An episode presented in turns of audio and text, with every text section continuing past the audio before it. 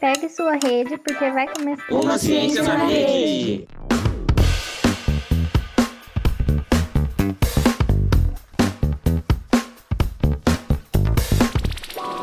Oi, pessoal. Aqui quem fala é Maria, graduanda do segundo ano em Ciências Sociais na Unesp Marília. E hoje, junto com o Rubens, a Isadora e a Júlia, também integrantes do podcast Uma Ciência na Rede, temos o nosso convidado, o professor Dr. Guilherme Tomazelli. Ele é professor de Sociologia no Instituto Federal de Mato Grosso do Sul, no campus Três Lagoas. A gente chamou ele para batermos um papo sobre necropolítica, um assunto muito importante e também atual. Ficou curioso? Então vem com a gente entender mais sobre esse tema. Oi, galera. Eu sou o Rubens, graduando do primeiro ano de Ciências Sociais de Marília. Para começar a conversa, vamos apresentar o nosso convidado, o professor Guilherme.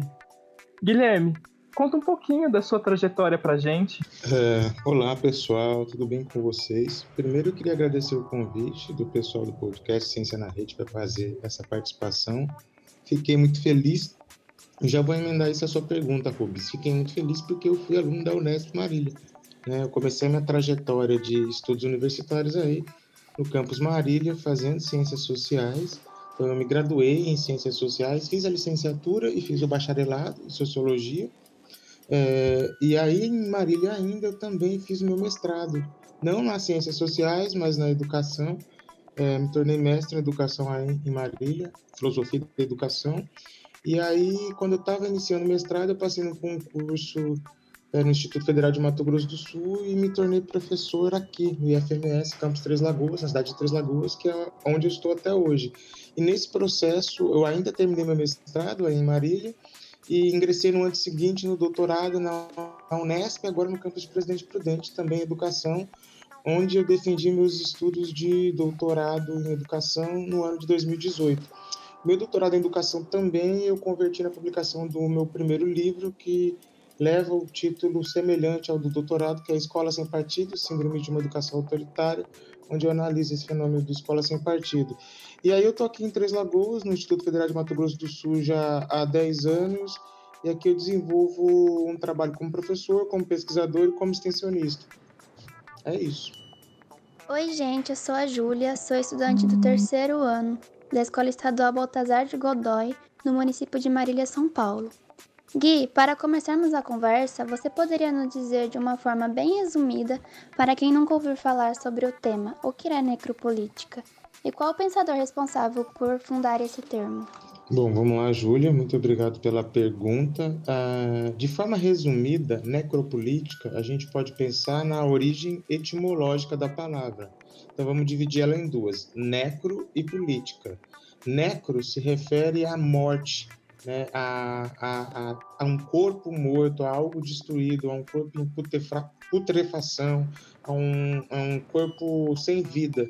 Então, quando a gente fala necro, a gente se refere, por exemplo, à, à morte, a, a, a essa tragédia do corpo. Um exemplo é, por exemplo, quando a gente pensa necrofilia. O que é necrofilia? O que é, é uma pessoa que qual é a necrofilia? Né? O que é um necrófilo? É um sujeito que tem um desejo, né? Uma, um desejo estranho por corpos. Então, é aquele sujeito que vai ao cemitério, desenterra corpos para praticar relações sexuais com ele. Isso é necrofilia. Então, necro é esse substantivo que trata da morte, do corpo morto, do corpo destruído, e política já é algo mais próximo da nossa na nossa vida comum, né? Então trata das relações entre os homens ou das relações do Estado, mas no caso da necropolítica, esse política está mais re relacionada ao Estado, né? Ao Estado-nação. Então a necropolítica é uma política do Estado-nação, né? Uma política de morte, uma política de assassinato, mas não é uma política de assassinato para qualquer tipo de cidadão, é para um grupo específico. Aí a gente tem que observar o contexto histórico e determinar para qual grupo que o Estado dirige a necropolítica ou para quais grupos o Estado dirige a necropolítica, essa política da morte, política do desprezo, dos assassinatos. Quem inventou o conceito é um autor, é um autor camaronês, na verdade, um filósofo camaronês, um filósofo africano, ele é de Camarões, que chama-se Achille Mbembe. O Achille Mbembe é muito conhecido por esse conceito que é a necropolítica, porque tem um texto dele que se tornou um livro que chama-se Necropolítica. Além da necropolítica, ele escreveu um outro livro muito interessante é, e importante que chama-se A Crítica da Razão Negra. Então, hoje, o Achille Mbembe, esse filósofo camaronês, é a maior referência é, africana do pensamento mundial na filosofia e é talvez o primeiro filósofo africano que vem influenciar o pensamento ocidental e, por consequência, o pensamento mundial no sentido de que o Ocidente ele pressupõe o pensamento mundial. Então, quando um filósofo atinge o pensamento ocidental, ele ganha uma ideia de universalidade, mesmo que o pensamento dele seja universal. Então, é esse filósofo camaronês africano que inventou esse conceito, que é essa necropolítica, a política da morte, ou a política do assassinato, do extermínio. Oi, gente, meu nome é Isadora e eu também sou estudante do terceiro ano na Escola Baltazar. Professor, tem alguma pensadora ou pensador que já falou sobre esse tema antes dele?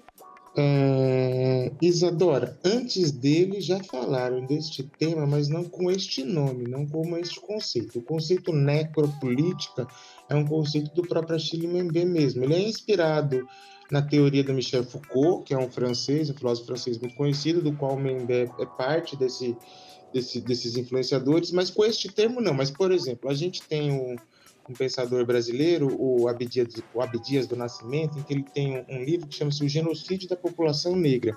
Quando ele traz essa ideia, esse conceito do genocídio da população negra, ele traz uma ideia semelhante à ideia da necropolítica, ou seja, é uma ideia de que ah, o que é o genocídio? O genocídio é quando a gente extermina né, uma população pelas suas características genéticas, né? E daí tem a palavra genocídio. Então, é um assassinato pela origem genética ou pela origem biológica, que também tem uma relação com a etnia e com a cultura. Então, o Abdias do Nascimento, esse pensador brasileiro, vai dizer que é um genocídio da população negra, ou seja, que a população negra é sistematicamente assassinada no Brasil desde a escravidão. Ou seja, mesmo com uh, o fim da escravidão em 13 de maio de 1888, né, os negros não deixam de ser a população mais assassinada no Brasil. Até hoje, não existe um ano na história do Brasil, se você pegar de 1500 do suposto descobrimento, mas que não foi descobrimento, né, do Brasil pelos portugueses, até hoje, não existe na história do Brasil um ano em que a gente tenha mais mortes de brancos do que negros. Então,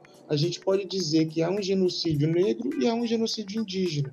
Então, o Abdias já falou disso, mas não com este conceito, não com este nome, necropolítica, mas há algo que se combina, é semelhante. Então, acho que pode, pode ser respondido assim. Gui, o Achille Mbembe, ele começa seu texto Necropolítica, publicado pela primeira vez em 2003, falando sobre Michel Foucault, sobre o conceito de biopoder. Mas o que é esse conceito e por que ele é tão importante para a gente entender a necropolítica? Bom, uma, uma ótima pergunta. O conceito de biopoder ele é fundamental para compreender a necropolítica, porque como eu falei para vocês, Achille Mbembe, ele é um filósofo africano, porque ele nasceu em Camarões, mas ele vai estudar na França. E quando ele vai para a França para estudar, ele estuda na Universidade de Paris 8, onde o Michel Foucault é uma das grandes estrelas já, né, como professor universitário. A gente tem hoje o Michel Foucault como uma grande referência no pensamento filosófico, né? Tem até os Foucaultianos, os pós-estruturalistas. E o Michel Foucault desenvolve um, um texto, né, um conceito que chama-se biopoder ou biopolítica. Né? Na verdade, a biopolítica é o exercício do biopoder. Tem um texto dele que chama-se o nascimento da biopolítica. Nesse texto ele explica o que é essa biopolítica. E essa biopolítica é, vai ser exercida através do biopoder. E isso tem uma referência completa à necropolítica. Então, é a partir do conceito de biopolítica do Michel Foucault e do biopoder que o Achille Mbembe vai desenvolver a necropolítica. Então, por isso que é fundamental entender o que é o biopoder e o que é a biopolítica, para que a gente entenda de uma forma mais profunda o que é a necropolítica política que o próprio Achille Mbembe está falando, porque é só a partir da compreensão da biopolítica que ele desenvolve o conceito de biopoder. A biopolítica ou o biopoder é um conceito né, de Michel Foucault, como eu falei, que trata dessas relações. Vamos pensar nas palavras de novo, então, né? Da onde vem essa palavra biopolítica ou biopoder? Então, bio esse radical bio está relacionado ao quê? À vida, né? Quando a gente vai na escola e estuda biologia, Biologia é o quê? Bio é vida, logia é estudo, é o estudo da vida. Então, na biologia, você estuda a vida por complexo. Não só a vida humana, a vida humana, a vida animal, a vida vegetal, os percebe a vida. Então, a biologia é o estudo da vida. Bio, esse radical bio, significa vida, né? se refere à vida. Então, quando a gente fala biopolítica, é a política que trata da vida, ou a política que quer exercer controle sobre a vida. Então, a biopolítica se relaciona através do biopoder, o poder sobre o corpo, o poder do controle sobre o corpo. Então, os estados modernos, né, as nações modernas, elas visam controlar os seres humanos é, através do controle dos seus próprios corpos. Então, quanto mais esses corpos estiverem adestrados, docilizados, é, consegue-se estabelecer uma política do interesse de quem estiver no poder, ou seja, independente de instância político-partidário, de quem ocupa o poder, no registro do Michel Foucault, a biopolítica é essa política voltada, então, para o BIOS.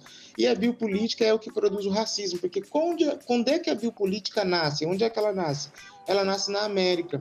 Na América, professor, é na América. Em que momento histórico? Durante a colonização, com a escravidão. Então, a biopolítica nasce quando os europeus saem da Europa, vêm até a África, raptam os negros, levam esses negros à, à, à América e os escravizam. Então, naquela travessia do Atlântico, eles perdem a condição de homem e tornam-se objetos, são desumanizados. E aí se cria uma biopolítica. Por quê? Porque o Estado português colonial brasileiro, né, que vai fundar o Brasil, a colônia portuguesa, criou um Estado racializado através de uma característica biológica, que tinha origem aonde? Na cor da pele. Né? Nós, negros, estou falando.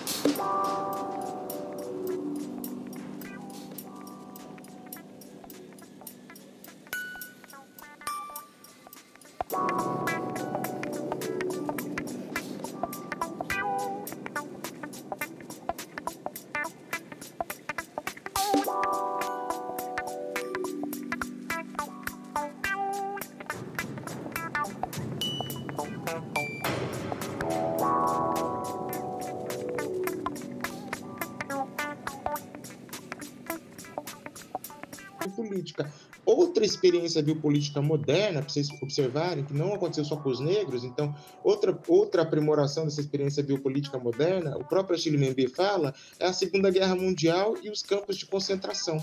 Então, lá, por exemplo, os nazistas criam as indústrias da morte, né? Então, lá se matavam pessoas indiscriminadamente. Quais pessoas? Qualquer pessoas? Não. Especialmente quem? Os judeus. Então, tinha ali também uma característica de nascimento, genética, de um grupo específico. Então, o nazismo pregava a pureza da raça branca ariana, uma racialização, e a submissão de outras raças a elas, e, a, e o extermínio de uma raça específica que não merecia viver, que era subhumana, a raça judia. Então, a biopolítica é essa política que trabalha através da raça, onde algumas raças são privilegiadas, ou uma raça é privilegiada, em detrimento de todos os outros grupos raciais. Gui, pegando um gancho nessa questão da colonização, qual é a relação entre a soberania para Mbembe e as imposições da metrópole sobre as colônias? Ah, pergunta complexa, né? É essa relação de soberania e imposição sobre as sobre a, da, da, da, colônia sobre as metrópoles. Vamos lá, tudo isso se relaciona com o corpo. A soberania é uma relação de poder que se estabelece sobre o corpo. Quem que era o soberano na Idade Antiga, na Idade Média? era o rei. O rei tinha o um papel de soberano. O soberano é aquele que tem o direito sobre a vida e sobre a morte de quem? Dos seus súditos. Então, se o rei decidisse que alguém ia morrer, mandava matar e ponto final. O rei era o soberano. Então veja que essa ideia de soberania, Rubens, ela está calcada sobre a ideia da vida e da morte, ou mais do que isso, sobre o controle da vida e da morte. O soberano é aquele que decide quem vai viver e quem vai morrer. A soberania na colônia era nesse sentido. Então, a relação da colônia com a metrópole é essa: a metrópole é que decidia sobre as vidas na colônia. Né? É o rei que decidia sobre as vidas dos servos. Né? São os brancos decidiam sobre a vida dos negros, não os negros que decidiam sobre a vida dos brancos, porque os negros decidiam nada. Eles estavam escravizados. Então, o exercício da soberania, no caso da colonização, se dá também como exercício de poder da raça o direito de brancos assassinarem, exterminarem o corpo negro de fazer o que quiserem, maltratarem. Então, veja, o corpo negro era chicoteado, era estuprado, os brancos adoravam estuprar as mulheres negras, era humilhado, era usado para dançar, para ridicularização, é, era, era, era abusado, era cortado, esquartejado, apedrejado, cuspido, abusado em todos os sentidos de abuso que você puder imaginar a esse corpo a isso. E isso era possível por quê? Porque essa estrutura da soberania, então, quando você estabelece uma relação de hierarquia, você estabelece que um é poderoso, ou seja, um é soberano, um manda e aquele outro obedece. Se isso é num sentido autoritário, veja, a soberania ela é autoritária, né, no, num Estado antigo. Né? O Estado moderno ainda exerce, talvez, com alguns cuidados, uma soberania democrática, né? onde há uma representatividade, uma escolha representativa, com os seus problemas. Agora, na antiguidade, não. Então, como você me perguntou da colonização, veja, é, essa relação da soberania é essa. Então, a soberania se caracteriza pelo direito sobre a vida e a morte, né? a responsabilidade sobre a, a vida e a morte, o direito de viver e o direito de morrer, ou deixar viver deixar morrer, ou ainda escolher quem deve viver e quem deve morrer, que vida vale e que vida não vale.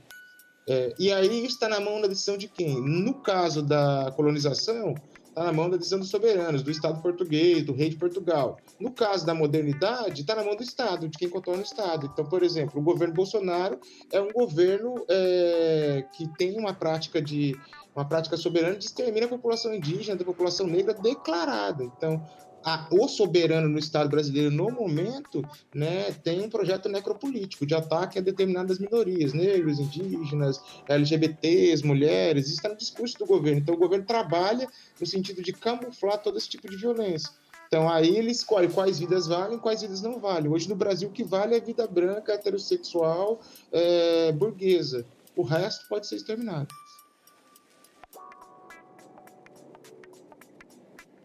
E Gui, o que você tem a dizer sobre o aperfeiçoamento das tecnologias para se fazer aplicar a necropolítica historicamente?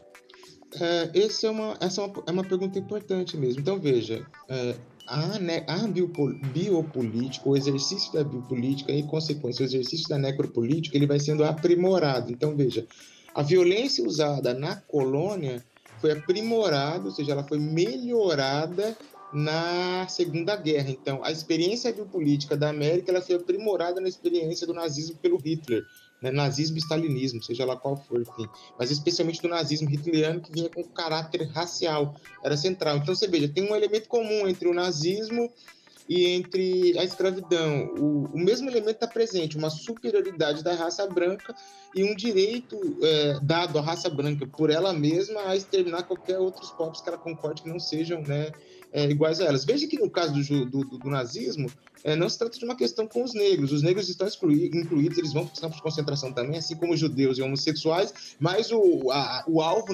essencial são, são os judeus. Né? O judeu é a raça essencial. Então, as tecnologias aprimoradas, então você veja, a colonização, a gente não tinha ainda né, a, a uma construção de uma indústria, nada, né? A gente estava num período primitivo, né, medieval, né, no, no, no caminhar da, da, da, da, da modernização, né, entrada da idade moderna.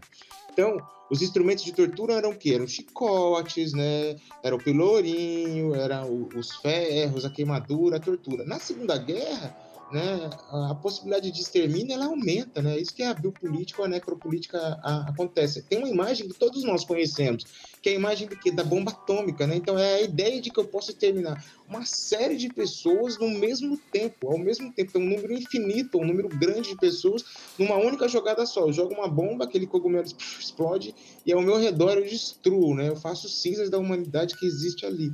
Então, isso é um aprimoramento da tecnologia, mas não só nesse sentido, todas as tecnologias de controle.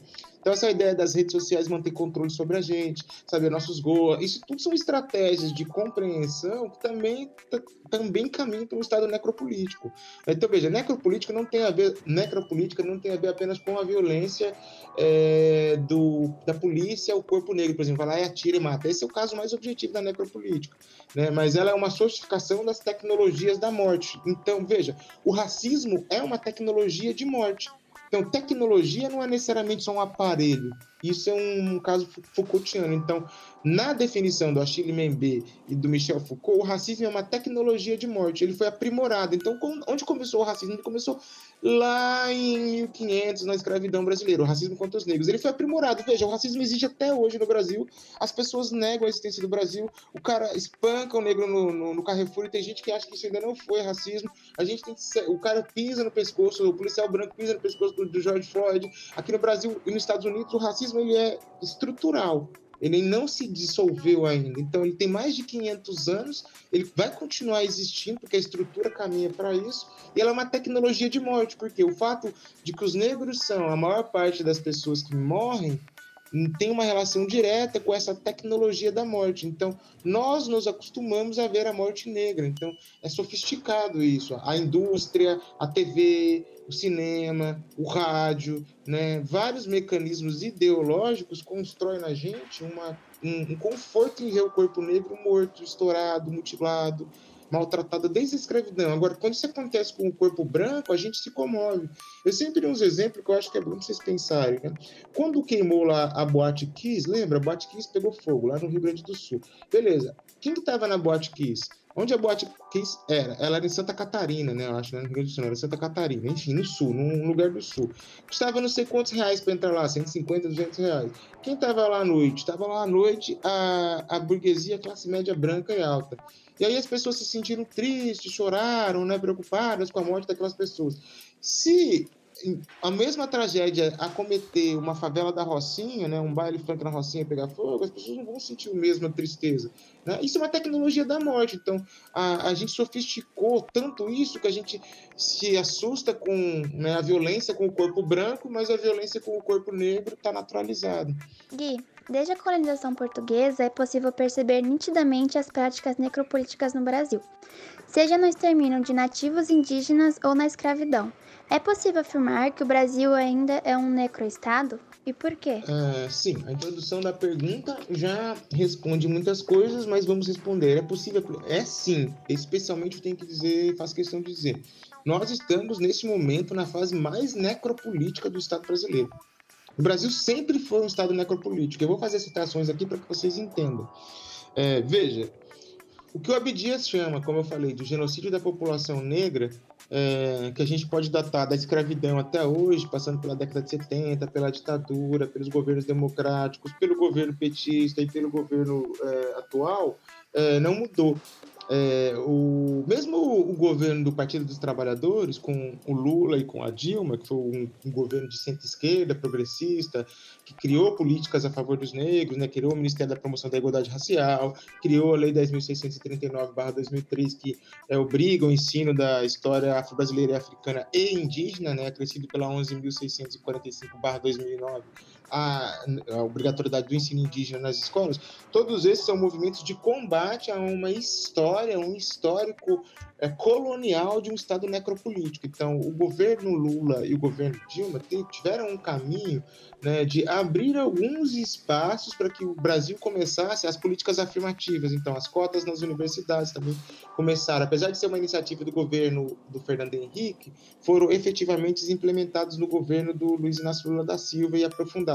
Todas essas políticas são políticas tentando, então, as ações afirmativas nas universidades, né, as cotas essas cotas da universidade, né? essas, as ações afirmativas, as cotas em concursos públicos, é, são todas tentativas do governo brasileiro, durante esse período de governo do Partido dos Trabalhadores, melhorar a condição dos negros no Brasil. A gente não pode dizer que isso não tenha funcionado. No entanto, veja, durante esse tempo, não o, o, o governo, o, mesmo que tenha um governo do Partido dos Trabalhadores, é, o, o número de assassinatos a negros indígenas ainda era alto, continuava alto. Né? Ele vinha diminuindo, mas ele continuava alto, ou seja, ainda havia ali né, uma tendência é, histórica a assassinar pretos e indígenas, mesmo que o Estado brasileiro começasse a se comportar de outra forma. Mas veja, foram só 13 anos, gente. A gente foi interrompido por um golpe político. E aí assumiu Michel Temer e dali para frente, agora o governo Bolsonaro é um governo declaradamente necropolítico. Né? O Bolsonaro não tem nenhuma vergonha. Ele faz um. Qual o símbolo que ele venceu a campanha? Né? Qual era o símbolo da mãozinha dele? O que, que ele estava demonstrando ali? arma, ele é um governo a favor do armamento. Um governo a favor do armamento é um governo a favor da morte. As políticas do Bolsonaro são políticas de morte, são políticas para exterminar. E quem que o Bolsonaro quer exterminar? Ele não quer exterminar branco, heterossexual, evangélico, religioso. Ele quer exterminar pobre, preto, indígena, mulher, feminista. Você percebe? É uma política claramente declarada. Então, infelizmente, o, o Brasil vinha num caminho pequeno, porque você veja, o PT governou o Brasil 13 anos. 13 anos, e quantos anos o Brasil tem de governo? Então, há 13 anos o Brasil fazia um começo, era o um nascimento de um movimento para não ser um Estado necropolítico. Infelizmente, com o golpe de 2016, o, o, o Michel Temer assume e o Bolsonaro aprofunda agora o Brasil é oficialmente, tal qual foi na ditadura, um Estado necropolítico. Persegue, mata, né, assassina e não está nem aí para a morte de negros, indígenas, né, LGBTs, mulheres. Isso está claro, por exemplo, quando o Bolsonaro é, tenta esconder ou não quer contabilizar né, os índices de assassinato contra os negros. Está tentando maquiar todos os tipos de índices de assassinato, de violência LGBT, de violência contra a mulher. Então, hoje sim, o Brasil tem, na proposta do governo Bolsonaro, assumidamente um projeto necropolítico para matar negros, indígenas, mulheres, esquerdistas. Então, professor, contextualizando todo esse conhecimento teórico com a atualidade, podemos listar alguns exemplos onde a necropolítica acontece, como a privatização do SUS e a privatização dos cemitérios. Por quê? É, exatamente, são dois exemplos atuais muito bons.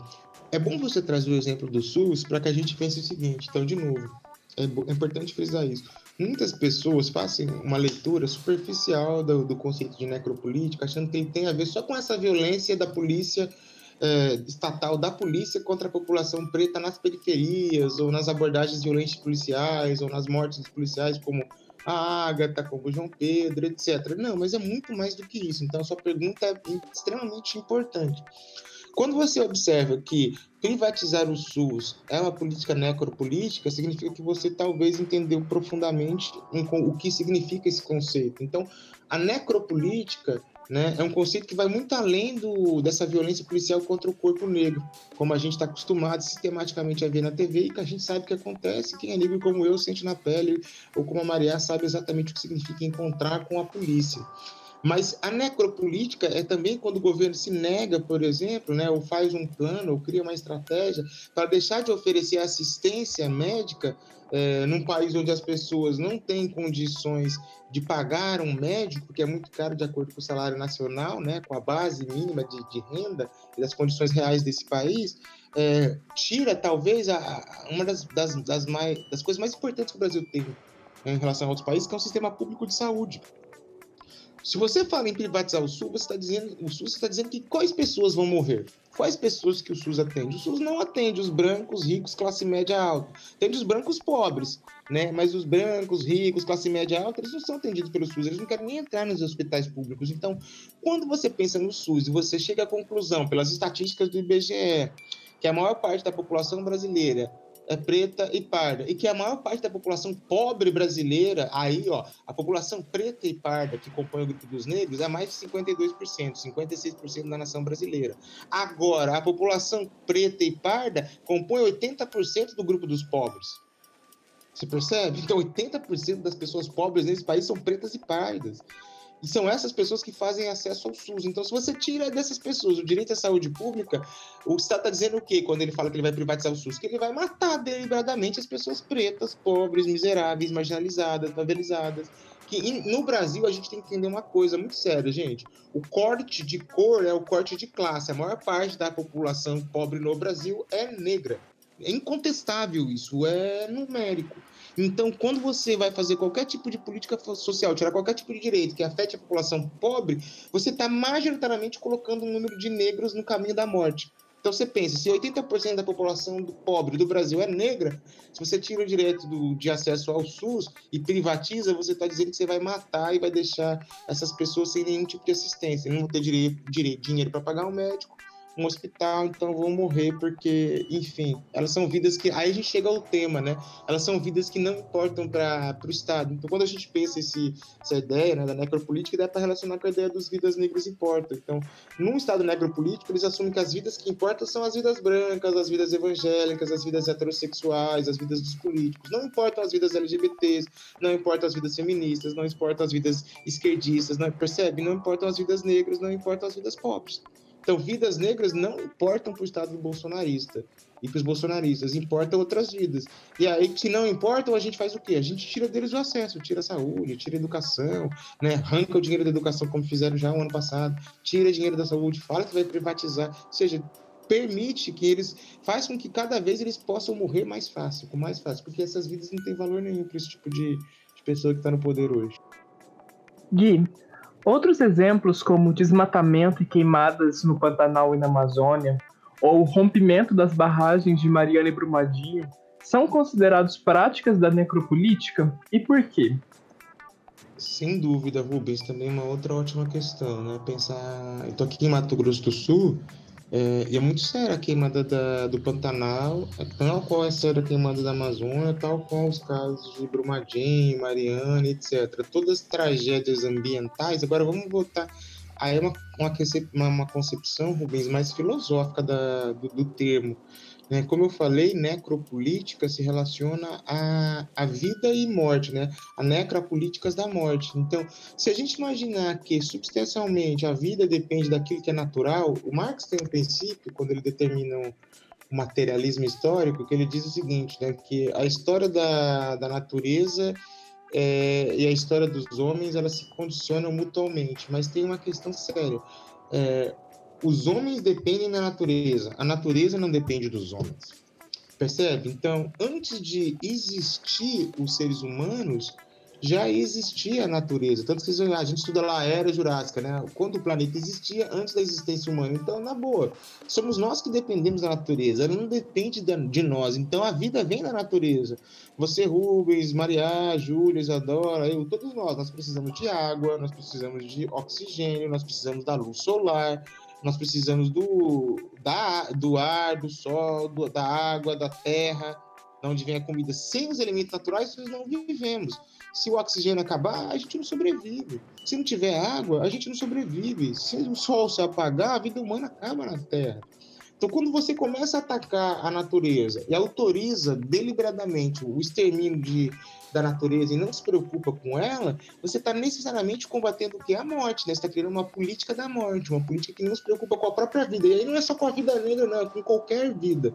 É, é o capitalismo da morte mesmo. O capitalismo selvagem é esse aí. É o que avança sobre a vida. E qual vida? Quando você avança sobre a vida mais séria, o princípio da vida. O princípio da vida é a natureza.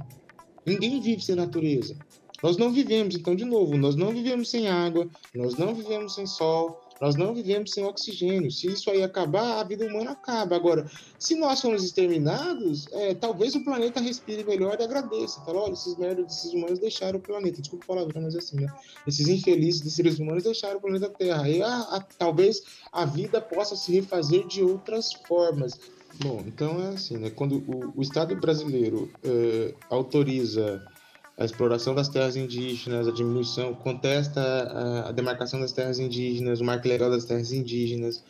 É, eu acho que todos vocês devem ter visto uma reportagem que passou no Fantástico sobre o caveirão, que é tipo aquele que o Bob usa nas favelas no Rio de Janeiro, sendo usado aqui em Dourados, em Mato Grosso do Sul, contra os Kaiowá Guarani.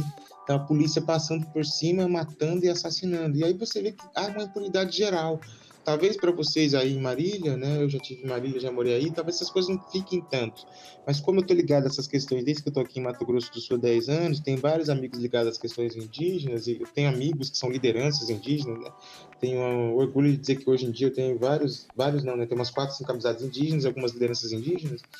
É, e aí o Fantástico toda aquela notícia do caveirão, né? Então você vê ali, é um, é um carro de guerra, um tanque de guerra armado para enfrentar, né, para conflito de polícia com, com traficantes na favela, mas que na verdade é uma desculpa para matar, e que foi usado contra indígenas e para destruir as terras indígenas aqui em Dourados e Mato Grosso do Sul.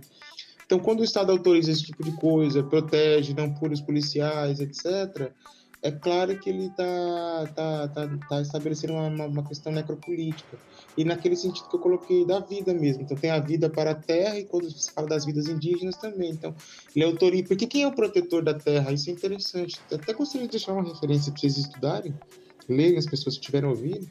É, quem quiser entender do pensamento indígena um pouco, dessa relação da vida com a floresta, lê um texto do do cacique Davi Yanomami, né, que é ele é o Davi Copenaua, né, mas ele é o cacique Yanomami, então às vezes as pessoas chamam de Davi Yanomami, que chama-se é, A Queda do Céu. É um livro que traduz o pensamento indígena, né, porque foi pensado e escrito por um indígena de uma forma muito interessante. E aí você vê como o princípio da vida gira em torno disso, da relação dos homens com a natureza. Então, os índios são os guardiões da floresta. Então, quando o governo brasileiro autoriza a destruição das florestas, ele também está pedindo para que matem os índios, porque quem quem protege, a natureza não somos nós, né, ah, homens ocidentais, brancos ou negros, não somos nós, né, a modernidade urbana que protegemos a floresta. Os verdadeiros guardiões da floresta são os índios. Então, um Estado necropolítico também visa matar as florestas e matar os índios, em prol do desenvolvimento de um capitalismo. E o capitalismo é um sistema que privilegia necessariamente os seres brancos. Né? A escala industrial e mundial do capitalismo já provou que ele é um sistema em prol da branquitude. Então, o Achille Mbembe também me ensinou a pensar, através da necropolítica e de outros livros dele, que para a gente superar o racismo, nós precisamos superar o capitalismo. Não é possível falar no fim do racismo sem falar no fim do capitalismo.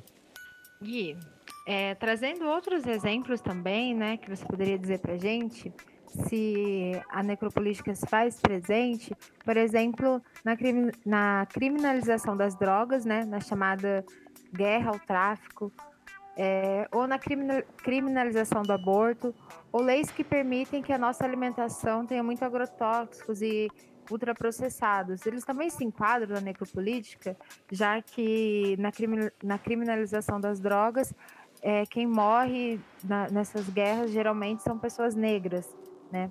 Na criminalização do aborto, é, mulheres pobres, por não terem condições de abortar, morrem, majoritariamente mulheres negras. E as leis que permitem a nossa alimentação, que, te, que a nossa alimentação tenha muitos agrotóxicos, também se enquadra na necropolítica, já que faz mal para nossa saúde e é algo que é pensado e autorizado pelo Estado? Bom, uma pergunta complexa, né? Vamos lá, passo a passo. Mas todas. É, é só uma pincelada em cada, em cada uma delas, para a gente entender um pouquinho melhor desses exemplos. Sim, eu vou dar alguns exemplos, mas você já. Você, a sua pergunta é uma pergunta que, de certo modo, se responde quando você dá os exemplos dela, mas eu vou trabalhar com ela. Primeiro, a caso das drogas. Óbvio. Né? O caso das drogas é um caso de necropolítica óbvio no Brasil, porque tem aquele que a gente fala, né, do aquela coisa básica que a gente já viu, por exemplo, né, de um, um, um sujeito branco portando um, um, cigarro de maconha, um baseado, portando 5 gramas de maconha num bairro classe média alta, dentro de um carro pela polícia, ele não vai ser espancado, ele não vai ser preso, ele não vai ser acusado de tráfico um sujeito negro vai. E aí é essa diferença. É mesmo que ele, mesmo que ele tenha essa, essa aquisição.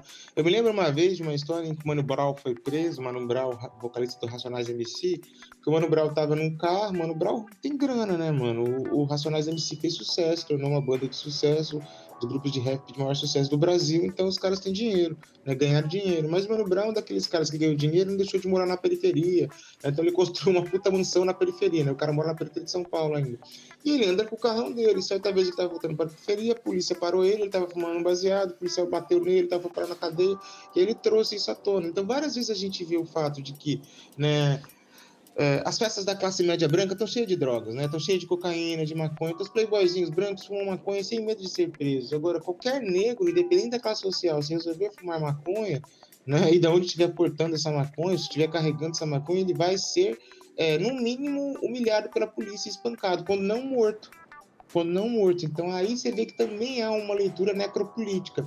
É um Estado que criminaliza o uso das drogas criminaliza o uso da maconha, mas criminaliza para preto, pobre, marginal, não criminaliza para classe média, alta, branca. Então, aí você vai nas, nas altas festas da burguesia, os caras cheiram cocaína, fumam maconha, atores, atrizes, né, empresários, mas é tudo bem, né, se o empresário fuma maconha porque ele é branco, tudo bem se o cara, agora se o menino pobre, preto, ele fuma e ele, ou ele tá com uma maconha, ou ele tá com algum tipo de droga, a polícia o extermina. Então, é uma, é uma desculpa, é mais uma desculpa usada na estratégia de extermínio da população preta, essa relação com as drogas e a forma como a polícia age. Então, a polícia não trata um negro como trata um branco, é, e o branco não tem medo de morrer porque está usando drogas, nem de parar na cadeia, que ele está com 5 gramas de maconha no bolso com um baseado. Agora, o negro sempre vai ter e sabe que isso pode acontecer. Um exemplo desse é aqueles que a gente viu recentemente na TV, vocês devem ter visto, do cara que chega lá em Heliópolis, é um branco, é o policial tá lá, ele fala que não, mano, aqui é Heliópolis, ele fala que você não é machão, não, você vai ser machão lá na periferia, ele conta a periferia de São Paulo, ele fala outro lugar, você vai ser machão lá em Capão Redondo, aqui em Heliópolis não, quem conhece a dinâmica da cidade de São Paulo, sabe que Heliópolis é um bairro burguês, então o que, que acontece? Estou dizendo claramente isso, a polícia não age com os brancos e com os burgueses ricos de acordo com como age com os pretos. Então, o uso das drogas, nesse caso, é só uma desculpa a mais para matar e exterminar o preto. Ponto um, né? Era das drogas. O ponto dois que você perguntou era da, da violência do que mesmo? Da contra... É. é o aborto também. Né, tem, uma, tem umas pesquisas muito legais que têm sido feitas que falam sobre a violência obstétrica né, e sobre a violência no corpo da mulher negra. Então, as mulheres negras, inclusive, são vítimas de violência no parto. Isso também já é um projeto necropolítico. Se você imaginar que a medicina, por exemplo, é um curso branqueado, ou seja, raras vezes a gente encontra um médico negro eu gostaria de que vocês que estivessem ouvindo o podcast pensassem quantas vezes vocês foram atendidos por um médico negro, quantos médicos negros vocês conhecem. Então você veja, já tem um, já tem estudo sobre isso, né, sobre a violência obstetra, obstétrica a mulheres negras e como isso afeta. Inclusive há um estudo muito radical, seríssimo, que eu vi americano em que mostra inclusive os maus tratos a bebês negros, que muitos bebês negros morrem porque são vítimas de maus tratos por médicos e por enfermeiras né? Que então o índice de morte de bebês negros é maior e isso tem uma, uma característica muito cruel do racismo de um projeto necropolítico, que é um projeto racista. Então, com abortos também acontece. No caso do aborto, as mulheres negras né, não conseguem abortar primeiro, né, de uma forma saudável, tranquila, porque é caro. Então, não é barato você fazer um aborto no Brasil seguro. Agora, as mulheres ricas, brancas e burguesas não tem nenhum problema, né? Eu sei disso porque eu tive uma amiga, eu tive uma amiga que precisou fazer um aborto em uma determinada situação e a gente juntou dinheiro para dar para ela fazer esse aborto. E ela fez em São Paulo, ela fez em São Paulo na Avenida Paulista. Né, numa clínica super chique, caríssima, gente pagou na época, não me lembro o dinheiro, mas era um dinheiro muito caro. Uh, e era super, um doutor super renomado. Só que só, ela era branca, minha amiga, mas ela não tinha dito. Mas só pessoas brancas tinham acesso àquilo. As mulheres negras acabam fazendo as coisas e acabam sendo perseguidas. Então também é uma característica. E a última que você trouxe é muito importante, que é a característica da necropolítica no, nos alimentos, né? Quando o governo Bolsonaro autorizou uma série de 30 agrotóxicos que não estão autorizados em nenhum lugar do mundo, ele declarou que o governo tem um projeto de matar as pessoas através da alimentação. E quais pessoas? As pessoas pobres, meus queridos né? Porque quem ganha menos é que vai comprar esse. Porque aonde é que se usa? Quem que usa agrotóxico? O grande produtor, né? Aquele que faz em alta escala para vender o quê? Para as redes industrializadas, para o fast food, para o supermercado. O MST, os produtores orgânicos, os pequenos produtores, eles não fazem isso. Né? Eles não usam agrotóxico, então a pequena produção, o orgânico, acaba tendo um custo de produção às vezes um pouco mais caro percebe? E aí, quando você vai ver, né, esses produtos são de maior qualidade, orgânicos, eles são um pouco mais caros do que aquele que está no supermercado, mas que está cheio de agrotóxicos. Então, os pobres vão comer o quê? É, é burguês, né? Aqui, aqui, aqui em Três Lagoas tem um mercado que chama-se Miyazaki, que é um mercado burguês. Lá vende as melhores uvas, os melhores. Mas assim, o preço é absurdo. Mas quem come aquilo? A burguesia. Então, quem come a comida orgânica? Né? É, é, é, barato comer comida orgânica? Não é, porque ela sai mais cara, exatamente por quê? Porque o preço de produção é um pouco maior, por todo o cuidado e tal. E aí, essas grandes produções, né, aquelas grandes plantações, vem, jogam aqueles aviões, jogam veneno na plantação inteira, né? E aí isso vai. Então, essas grandes empresas têm fazendas, têm plantações para movimentar essa máquina de fast food, por exemplo. E aí elas fazem o que? Elas tacam veneno no nosso alimento. Essa é uma forma de você envenenar a população pobre, como se você colocasse veneno na água que está sendo encanada, sabe? Então, como você libera 30 agrotóxicos, tal, tais quais o Brasil fez, que não são aceitos em nenhum lugar no mundo, significa que a boa parte da população, qual parte da população? A pobre, e aí, como eu digo, 80% da população pobre é preta ou parda, negra, é que está morrendo e vai morrer pela boca. E aí tem menos condições de saúde, uma alimentação mais precária, então pode se intoxicar, morrer de forma mais fácil. Nossa, Gui, eu é muito importante essa fala da necropolítica em relação à alimentação, né, que entra nesse discurso da soberania alimentar também e outros movimentos, né? É, é muito importante para a gente entender como que a necropolítica ela é algo que ela é pensado, é planejado, envolve tecnologias, envolve leis, né, envolve uma série de uma estrutura muito grande para com que ela aconteça, né? E, e a gente está vivenciando isso é, infelizmente, do nosso dia a dia, né? Não é à toa que se você pensa em comprar uma coquinha, com dois reais você consegue comprar uma coquinha, mas você não compra um suco natural com dois reais, né? Com esse preço você consegue talvez comprar um tangue, né? Então é, é bem interessante essa questão. É... Isso, mamãe, deixa eu te interromper e dizer. Isso é legal por quê? Porque aí as pessoas começam a criar. Eu já vi isso porque eu sou vegetariano, por exemplo, né?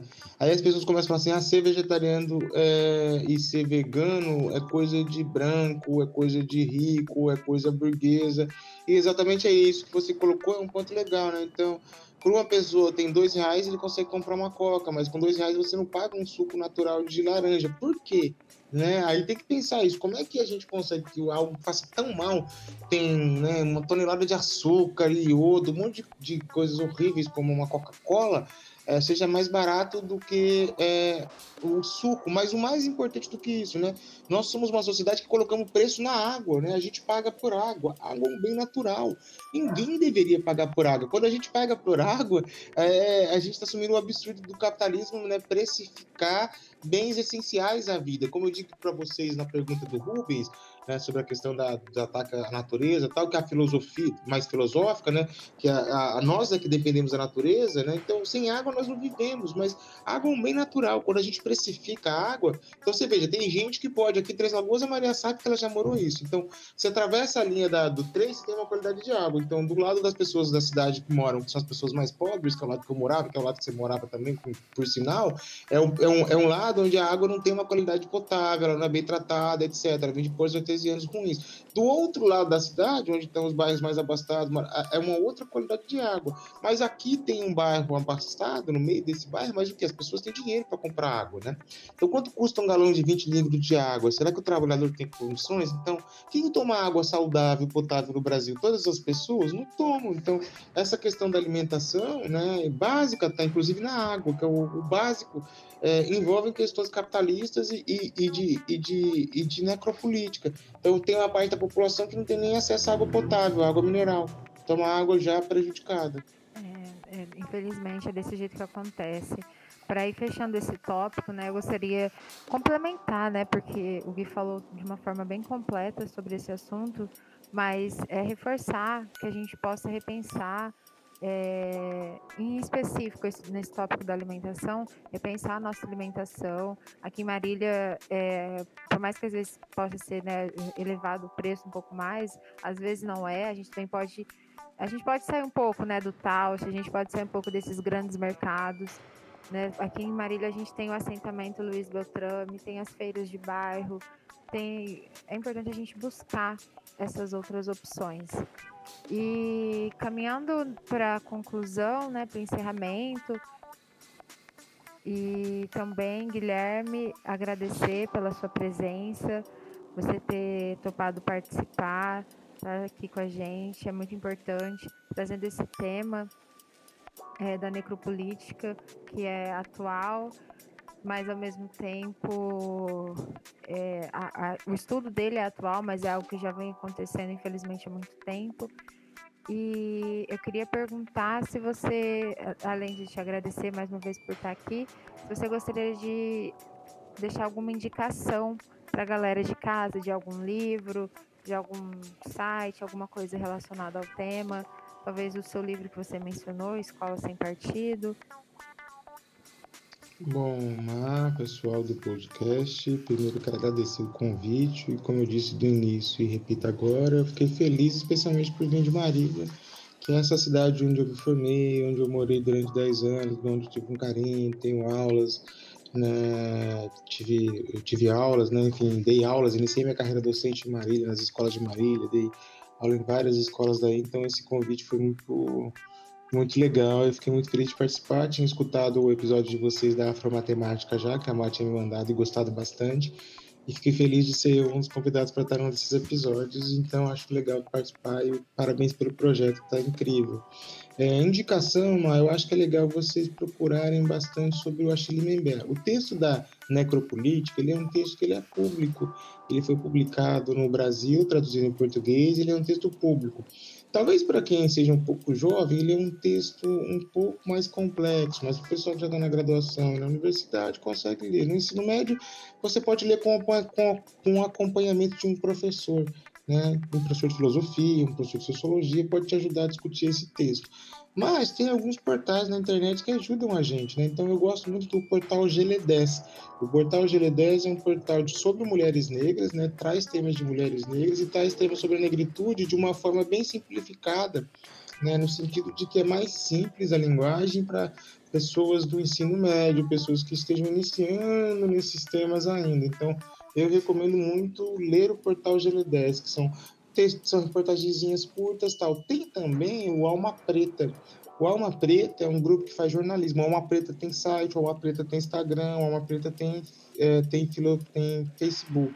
O Alma Preta também é um grupo de, de jornalistas negros que montou então um jornalismo voltado para questões negras.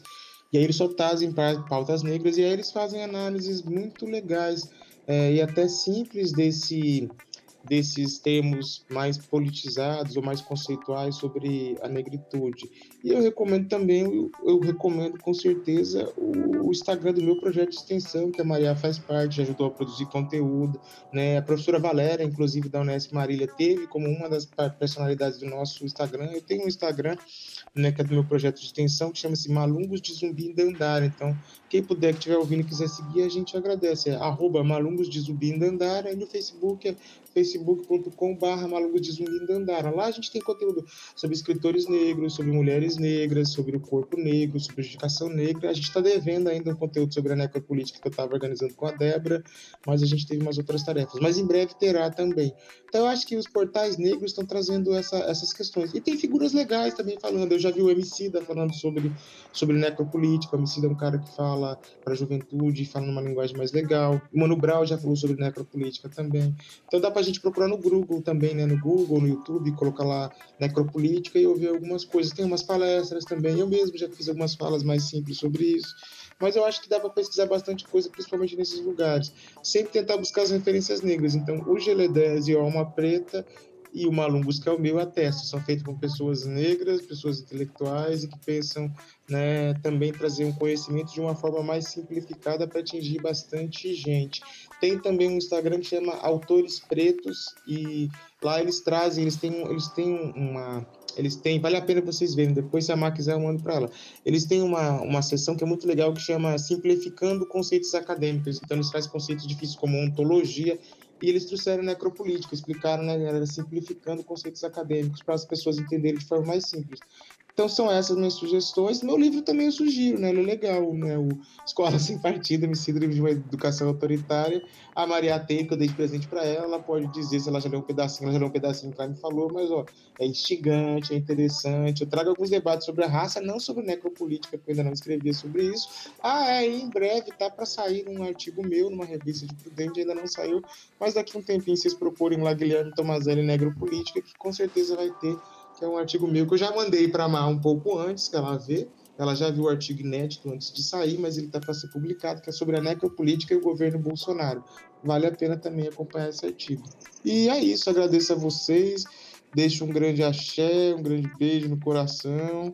E muito importante os temas que vocês estão trazendo, fico feliz de ter né, participado com dois ex-alunos, uma ex-aluna minha, agora aluna de Marília, o Rubens que eu conheci agora, que é aluno de Marília também, que eu fico feliz que esteja aqui das Ciências Sociais, e as duas meninas que são de escolas estaduais de Marília, onde eu dei aula. E aí me dá uma felicidade estar com vocês aqui hoje. Muito obrigado. Então é isso, gente. É, só queria dizer que o site do GL10, que você recomendou, Gui, ele tem atualmente como atual diretora a Sueli Carneiro, que ela também, ela já vem falando ela, da questão da necropolítica, não com esse termo, né? É, mas há alguns, há alguns anos já. Mas, enfim, gente, muito obrigada por quem ouviu o podcast até o final. Sigam as nossas redes sociais, sigam as indicações. É, é, deem uma olhada nas indicações do Gui, do professor Guilherme. E sigam as nossas redes sociais, um podcast, uma ciência na rede, no Facebook, no Insta. Os nossos podcasts, os nossos podcasts estão disponíveis no YouTube e no Spotify. E é isso, gente. Muito obrigada. Tchau, tchau.